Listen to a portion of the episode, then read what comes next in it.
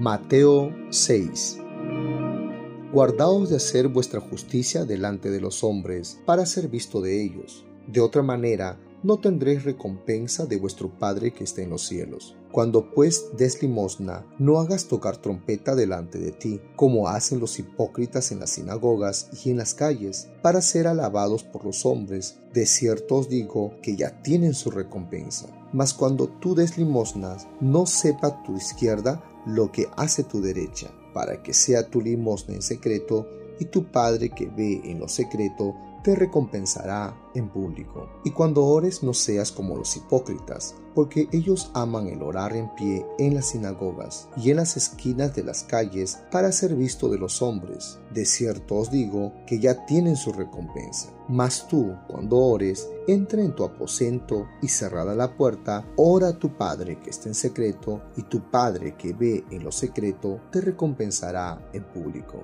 Y orando no uses vanas repeticiones como los gentiles que piensan que por su palabrería serán oídos. No os hagáis pues semejantes a ellos, porque vuestro Padre sabe de qué cosas tenéis necesidad antes que vosotros le pidáis. Vosotros pues oraréis así, Padre nuestro que estás en los cielos, santificado sea tu nombre, venga tu reino, hágase tu voluntad como en el cielo, así también en la tierra. El pan nuestro de cada día, dánoslo hoy y perdónanos nuestras deudas, como también nosotros perdonamos a nuestros deudores. No nos metas en tentación, mas líbranos del mal, porque tuyo es el reino y el poder y la gloria por todos los siglos. Amén. Porque si perdonáis a los hombres sus ofensas, os perdonará también a vosotros vuestro Padre Celestial. Mas si no perdonáis a los hombres sus ofensas, tampoco vuestro Padre os perdonará vuestras ofensas. Cuando ayunéis, no seáis austeros como los hipócritas, porque ellos demudan sus rostros para mostrar a los hombres que ayunan.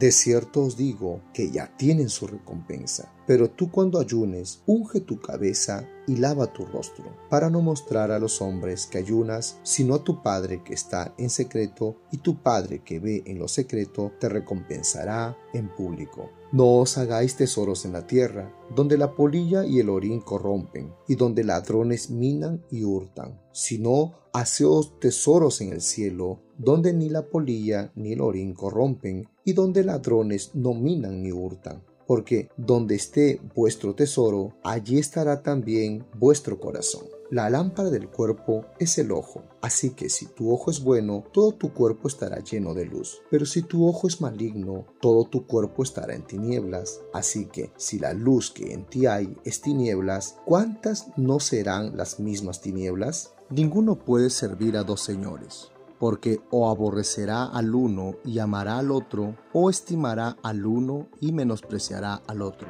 No podéis servir a Dios y a las riquezas. Por tanto os digo, no os afanéis por vuestra vida, qué habéis de comer o qué habéis de beber, ni por vuestro cuerpo, qué habéis de vestir. ¿No es la vida más que el alimento y el cuerpo más que el vestido? Mirad las aves del cielo que no siembran ni ciegan, ni recogen en graneros, y vuestro Padre Celestial las alimenta. ¿No valéis vosotros mucho más que ellas? ¿Y quién de vosotros podrá, por mucho que se afane, añadir a su estatura un codo? Y por el vestido, ¿por qué os afanáis? Considerad los lirios del campo, como crecen, no trabajan ni hilan, pero os digo que ni aun Salomón con toda su gloria se vistió así como uno de ellos. Y si la hierba del campo que hoy es y mañana se eche en el horno, Dios la viste así. ¿No hará mucho más a vosotros, hombres de poca fe? No os afanéis pues diciendo, ¿qué comeremos? ¿O qué beberemos? ¿O qué vestiremos? Porque los gentiles buscan todas estas cosas, pero vuestro Padre Celestial sabe que tenéis necesidad de todas estas cosas. Mas buscad primeramente el reino de Dios y justicia, y todas estas cosas os serán añadidas. Así que no os afanéis por el día de mañana,